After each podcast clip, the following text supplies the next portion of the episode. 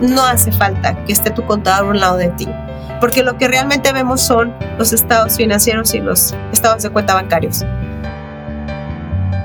Bienvenido al podcast de Get It Motion Entrepreneurs, un espacio para el desarrollo de pequeños negocios. En este programa podrás encontrar lo que tu negocio necesita. Queremos apoyarte a que triunfes en tu negocio. Encuentra los recursos y herramientas para estar siempre en crecimiento. Iniciamos Get It Motion Entrepreneurs. Bienvenidos a este nuevo episodio. Hoy vamos a hablar a esos negocios que ya venden más del millón o que ya están rozando ese millón de dólares en ventas cada año. ¿Qué es lo que pasa en un negocio que ya llega a esa marca? Que es un sueño de muchos. La realidad es que muchos negocios nunca lo logran, pero la otra realidad es que cada vez lo logran más dueños de negocios en la comunidad latina. La meta de llegar a un millón de dólares. Hay algo que pasa cuando los negocios llegan ahí. Su manera de pensar cambia. La manera de ver el negocio, sus números se transforma. Y de eso vamos a hablar hoy. Y para ello tenemos a nuestra invitada, Lucirene Sánchez. Bienvenido una vez más. ¿Qué tal? Hola a todos. Lucirene, platícales un poquito de tu carrera y a qué te dedicas, por favor. Bueno, yo soy contador público tengo como contador trabajando ya como 30 años. Este, en México 20 y 10 aquí. Este, y bueno, eh, me dedico a todo tipo de compañías. He trabajado como con casi todo tipo de compañías y también yo he tenido diferentes tipos de negocios también en mi profesión. Excelente. Y hoy, hoy quiero que les hablemos de qué pasa cuando un negocio ya pasa de un millón de dólares y decide formalizarse. Y primero quiero eh, darles el contexto. Hay muchos negocios que nos llaman porque ya quieren hacer bien las cosas, porque habían estado muy informales. Y vamos a tocar tres puntos. Vamos a hablar del, del payroll, vamos a hablar de la contabilidad y vamos a hablar de corporaciones. Eh, hay una práctica muy común allá afuera de pagarle a los empleados o en efectivo o como si fueran contratistas. Pero cuando el negocio ya crece y se quiere proteger, dicen, no, es que ya tengo una compañía que vende un millón de dólares. Yo no me quiero arriesgar a tener, a tener malas prácticas. Y ya se informaron y han descubierto que la manera correcta de pagarle a los empleados es a través del payroll. Pero Lucerene, ¿qué es el payroll? ¿Para qué sirve? ¿Cómo funciona? Bueno, el payroll eh, tiene la función de pagar los servicios a la gente que nos hace servicios en nuestro negocio. Esa es la función. Ahora, legalmente estamos eh, obligados ante el Estado y ante la federal, eh, el Estado y la Federación, pagar los impuestos correspondientes a los empleados. Mucha gente se asusta Armando porque dice es muy caro, pero en realidad no lo es porque al pagarle a tus empleados como es un payroll, tú estás eh, haciendo deducciones totalmente todos los gastos que generan ese payroll. Entonces, no es una pérdida, realmente es parte del gasto y que te hace ser más formal como compañía para tus empleados, por un lado, y para ti mismo, porque lo haces crecer, lo haces ver y además el gasto sale porque es parte de lo que tú tienes que tener considerado cada vez que vendes. O sea, no me digas que, que, cuando haces un negocio nada más estás pensando en vender y comprar cosas.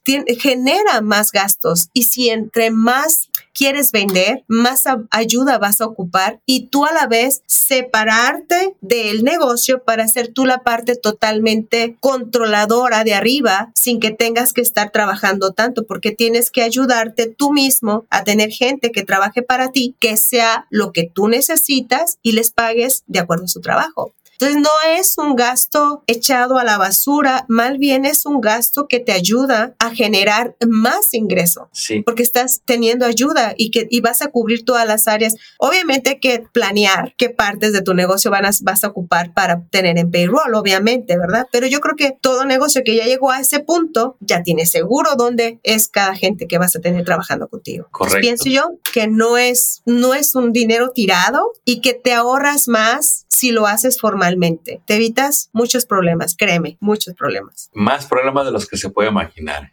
Y no vamos a hablar de muchos, quizá le compartamos uno o dos. Eh, pero yo más bien quiero que la persona que nunca ha llevado la nómina, el famoso perro, lo entienda, porque eh, a veces de no entenderlo, pues no nos anima a contratar el servicio y continuamos en las malas prácticas. Cuando alguien va a empezar a pagar en perro, Luz, ¿qué es lo que pasa? Por ejemplo, tengo a Juan, Juan me trabajó 40 horas, le pago 20 dólares la hora. Cuando no tenía perro, pues yo decía, pues Juan, te dije que a 20 la hora, me trajiste 40, tu cheque esta semana sale de 800. us. Pero ahora cuando uno va a poner el sistema de perro, ¿qué es lo que pasa con esos 800 dólares, Lucerina? Bueno, de esos 800 hay que calcular el impuesto que corresponde a esos 800 dólares. Parte le corresponde a, obviamente, al empleado y tú una parte de lo que le corresponde al empleado, que es la prestación que tú das y que el gobierno te, te obliga, que es el Medicare y el Social Security y el Disability, ¿no?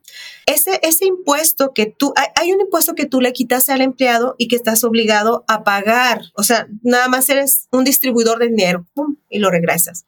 Pero hay otra parte que generaste tú por ser patrón. Ese dinero, obviamente, pagas al IRS, pagas al Estado, pero en tu compañía es deducible ese dinero al 100%, lo que te corresponde como patrón, y el sueldo del empleado, 100% deducible todo eso. Entonces, ¿qué? Pues obviamente es como un gasto de un 8%, no sé, una cosa así, que realmente te conviene más tenerlo, hacerlo directamente en tu negocio. Entonces, no es tan alto. Eh, si, bien, si vemos más el beneficio que vas a tener. Y mira, hay mucha gente que, que, te dice, sí, te acepto que me pagues en cash, bla, bla, bla.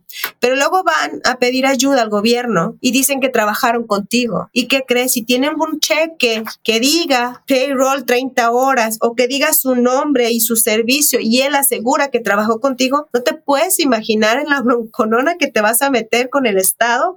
Y California es caro.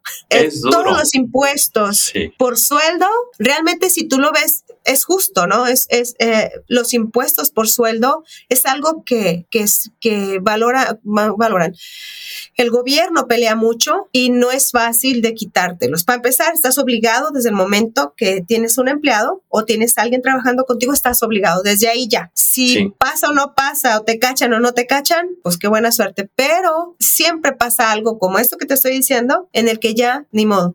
Este, te van a multar feo y vas a pagar todo lo que no pagaste. Literalmente hay decenas de situaciones, diferentes escenarios por los que tarde que temprano sale a flote de que usted no está haciendo el pago O adecuado. se lastimó, o se equipo. lastimó También. el empleado. sí. ¿Y qué haces?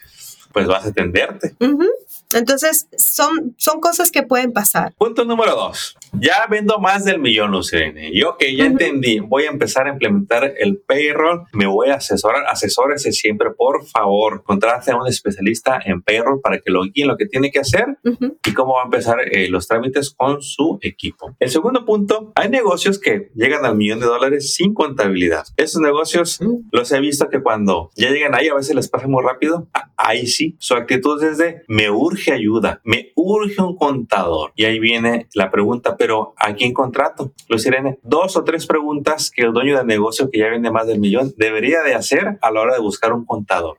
Bueno, yo pienso que una de las cosas que tiene que hacer es, eh, si es mejor que por alguien te haya hablado de ese contador, es bueno porque así te das una idea, pero si no conoces a nadie y vas a, lanzarte a contratar, pues checa su review. Eso es bueno. Y, y haz una llamada con él en la que puedas preguntar en qué constan tus servicios, cuál es el costo. Yo te recomiendo que vayas personalmente porque ahí te vas a dar cuenta si su oficina se ve formal, eh, si hay gente que te puede ayudar cuando no esté él. Eh, si atienden tu llamada, eh, qué servicios te ofrecen. En, ahí sí puedes preguntar, ok, si tengo empleados, si eh, lo llevas aquí, si vas a mi oficina. Hay diferentes cosas, pero yo te recomiendo siempre que vayas a hablar con él, hagas una cita en persona, porque no sé ustedes, pero yo a mí, según como converso con la persona, me doy cuenta de que sabe o no sabe sobre mi negocio. Porque los Sí. contadores en general tenemos una idea muy genérica de casi todos y, si, y tenemos experiencia en varios tipos de negocio. Pero te vas a sentir tú cómodo cuando él pueda hacerte un buen reply de la conversación sobre tu negocio. Ahí es donde te das cuenta si es con él con el que puedes trabajar. Y aparte que te sientas cómodo. Sí. Pero para mí es, si te vas a lanzar así, haz una llamada, haz una cita, ve, a- ve con él a hablar, checa su review. Y si hay alguien que te lo está, mm, eh, te dice que es bueno o, o ya ha trabajado con él, también eso ayuda. Pero habla con él, porque tu negocio es delicado y, y, Sí. y este, y es información la que vas a dar tú. Muy importante, por cierto. Un negocio que vende más de un millón. ¿Cuál es el mínimo o qué tan seguido debería de estar viendo su contador, Lucerina? Aquí va a depender del servicio que tú vayas a querer. Pero yo, para asegurarme de que el cliente tiene las cosas al día, a mí me gustaría que por lo menos, por lo menos una llamada al mes, o sea, cómo van las cosas, porque yo como contador al mes, si estamos contratando unos servicios al mes, yo al mes tengo que cerrar, por ejemplo, enero y los primeros días de febrero, informarte qué pasó de enero, o sea, los primeros días de febrero qué pasó, qué hubo, que, o si hay alguno, alguna cosa rara. De hecho, si hay algo que, que viste o yo vi raro en el negocio durante el periodo, yo puedo llamar y decirle, oye, me, te quiero preguntar sobre esto, es correcto, eh, tú lo hiciste, bla, bla, bla, X hay una constante comunicación debe de haber, yo desde mi punto de vista, con tu contador, porque pues él es el que está manejando tus transacciones y al final del mes te va a dar unos resultados. Y cuando te sientas con él, ves cómo saliste y entonces puedes tú hacer mm, algunos ajustes para el siguiente mes o decir, oh, me fue muy bien, voy, voy por buen camino, le voy a seguir así porque tú sabes la operación, pero él te está dando los resultados de tus transacciones durante un periodo. Entonces ahí es donde, por eso tiene que haber una, una comunicación constante, dependiendo del servicio que tengas, pero debe ser constante. Buenísimo. El payroll y la contabilidad en un negocio que genera más de un millón son esenciales, son necesarios, lo van a proteger y le van a ayudar a cuidar su dinero y a cuidar ese margen de ganancia. Vamos a hablar de otro punto, Lucirene. Vemos cómo hay negocios que llegan al millón de dólares y todavía no son corporaciones. ¿Qué tan conveniente es para ellos optar por hacerse quizá el LLC, quizá una S Corporation, quizá una C Corporation? Y vamos a enfocarnos en los beneficios fiscales. ¿Realmente vale la pena dejar el DBA y hacerse corporación? ¿Y por qué? Mira, sí conviene porque haz de cuenta que el hacer una corporación, el tipo que sea ajustable a tus necesidades, el C, S Corp o C Corp, cualquiera. yo lo veo de esta manera. Es como si crearas un ente que tiene su seguro social, sus registros, su todo y estás trabajando con él. Entonces, esa, la corporación de alguna manera es el responsable fiscal de, del negocio. Entonces, ayuda a que separes más y que yo lo veo así, que separes las cosas personales del negocio que te separes más y lo, y lo dejes crecer porque a la vez este negocio con ese seguro que es el IAN number va a crecer, va a tener sus propios créditos y que te va a hacer que el negocio produzca por sí mismo y te dé a ti las ganancias que tú necesitas y puedes pagarte sueldos de ahí, como aparte que estás obligado en ciertas em, em, corporaciones, estás obligado a recibir un sueldo de la corporación y así te quitas el estar sacando dinero a lo loco. Sí. O sea, porque nomás retiran y retiran. Entonces, para mí es como tener un seguro social que haga y se haga responsable de todo y sea a la misma vez sea un ente diferente a ti, que no te arrastre en sus negocios, pero que sigues estando ahí de una manera independiente, pero el negocio por sí mismo, es más, hasta lo puedes ver tal cual como es una entidad diferente, pero tú la produjiste, tú la hiciste crecer. Si quieres, la vendes. O sea, si quieres, vendes ese negocio como tal.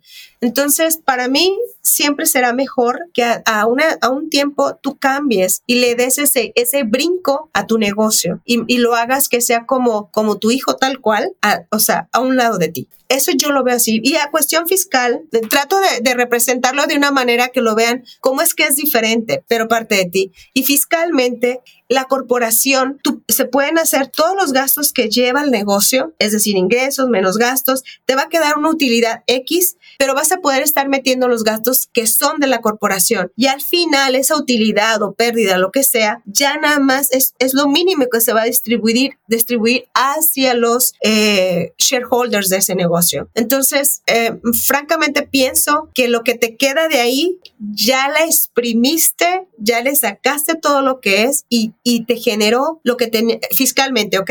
Fiscalmente puedes hacer toda la, todo lo necesario para que te quede un resultado que sea beneficioso tanto para la corporación como para ti como, como dueño de un negocio y un beneficio que tengas sobre una inversión que hiciste. Eso. No sé si es claro lo que, lo que te estoy platicando en ese, en ese tema. No, lo has planteado muy bien y nos, nos da las bases para entender los beneficios de hacer en general, pues, corporación. ¿verdad? Así es. Va a depender mucho de su industria, de sus actividades, pero en sí claro que le va a convenir más. Y más si ya vende esas cantidades más de un millón, definitivamente asesórese a la verdad posible para que se haga corporación y obtenga los beneficios fiscales. Porque si bien ser un DBA, pues técnicamente no tiene nada de malo. Excepto, creo, a mi punto de vista, Lucerene, que me va a pagar un impuesto muy alto y necesario, cuando bien podía pagar menos por hacerse corporación. Y sabes que hay muchos, em, gente aquí en Estados Unidos, o bueno, eh, lo he escuchado mucho, es... Uh, los negocios, dueños de otros negocios y de alguna manera tú eres parte, eres un shareholder de esos tipos, pero fiscalmente tú estás muy salvado de todo eso porque los cargos fiscales se están en, de alguna manera en una categoría en la que una corporación grande es dueña de otras tres. Entonces, por algo existen ese tipo de o, las corporaciones, porque si te fijas, los grandes empresarios, pues no están en nombre de ellos todo. Entonces, por algo es, por algo ganan, porque todos los beneficios fiscales que tienes al tener una corporación, el resultado es que tú tienes una tranquilidad porque lo tuyo ya está de alguna vez cubierto, vamos a decirlo, porque todo quedó ahí en las corporaciones. Resumiendo, si usted ya está cerca o ya pasa del millón en ventas, es, tenga por seguro que tener payroll es clave, tener contabilidad ya la debe de tener y este ser corporación le va a traer muchos beneficios. Sí. Irene, si la audiencia tiene más preguntas, si quiere saber más de ti, de tu agencia, ¿En dónde te pueden contactar? ¿En qué número o qué sitio web pueden visitar? Mira, eh, mi sitio web es uh, www.mybookkeeperoffice.com o pueden llamarnos al 442-599-8167. Eh, podemos hacer una cita, podemos platicar con ustedes y ofrecerles el servicio. Nosotros estamos localizadas en Palm Desert, este, California. Cuando ustedes necesiten de algo, con mucho gusto podemos atenderlos. Una pregunta, Lucirene, que seguido escucho. Al dueño del negocio le encantaría tener a su contador a la vuelta de la esquina. ¿Qué tan necesario es eso hoy en día con la tecnología? Eh, ahora, hoy en día pueden los contadores llevarle la contabilidad a personas que viven en otros estados. ¿Es posible eso? Sí, mira, yo tengo un ejemplo. Yo tengo más o menos cinco años trabajando con clientes de Chicago y gente que no está aquí en la ciudad, gente de, o sea, no aquí en el downtown, vamos a decir, o inclusive gente aquí mismo de, del Valle de Coachella, por ejemplo, eh, en muchos trabajo online y después los voy y los visito una vez. Eh, es depende, pero ya ahorita es tan fácil estar fuera y que puedas llevar contabilidades de otros estados que pues hasta ahorita yo no he tenido ningún problema y hemos tenido una buena conversación, simplemente como ahorita, ¿no? Pero igual teléfono, emails, o sea, realmente no hace falta que esté tu contador a un lado de ti, porque lo que realmente vemos son los estados financieros y los estados de cuenta bancarios. Así es. Así es más sencillo. La distancia ya no lo van a tener para la próxima contratación de su contador, de su sistema de payroll o para ordenar una corporación. Lo puede hacer a distancia, remotamente y va a obtener los mismos y hasta quizá más beneficios eh, gracias a la tecnología. Le voy a repetir el número en mybookkeeperoffice.com al 442-599-8167 con Lucirene Sánchez. Pues no, no nos queda más que agradecerte el tiempo que te has tomado, Lucirene, para hablar de este tema de mi negocio ya vende un millón. ¿Qué hago? Muy bien. Muchas gracias, Armando. Aquí estamos a sus órdenes. Gracias a ti, campeona, y esperamos verte muy pronto en un nuevo episodio. Gracias, claro que sí. Acabas de escuchar el podcast de Getting Motion Entrepreneurs. Visita nuestra página para descubrir más recursos para tu negocio. Síguenos en las redes y suscríbete al newsletter del podcast. Visita getinmotion.org.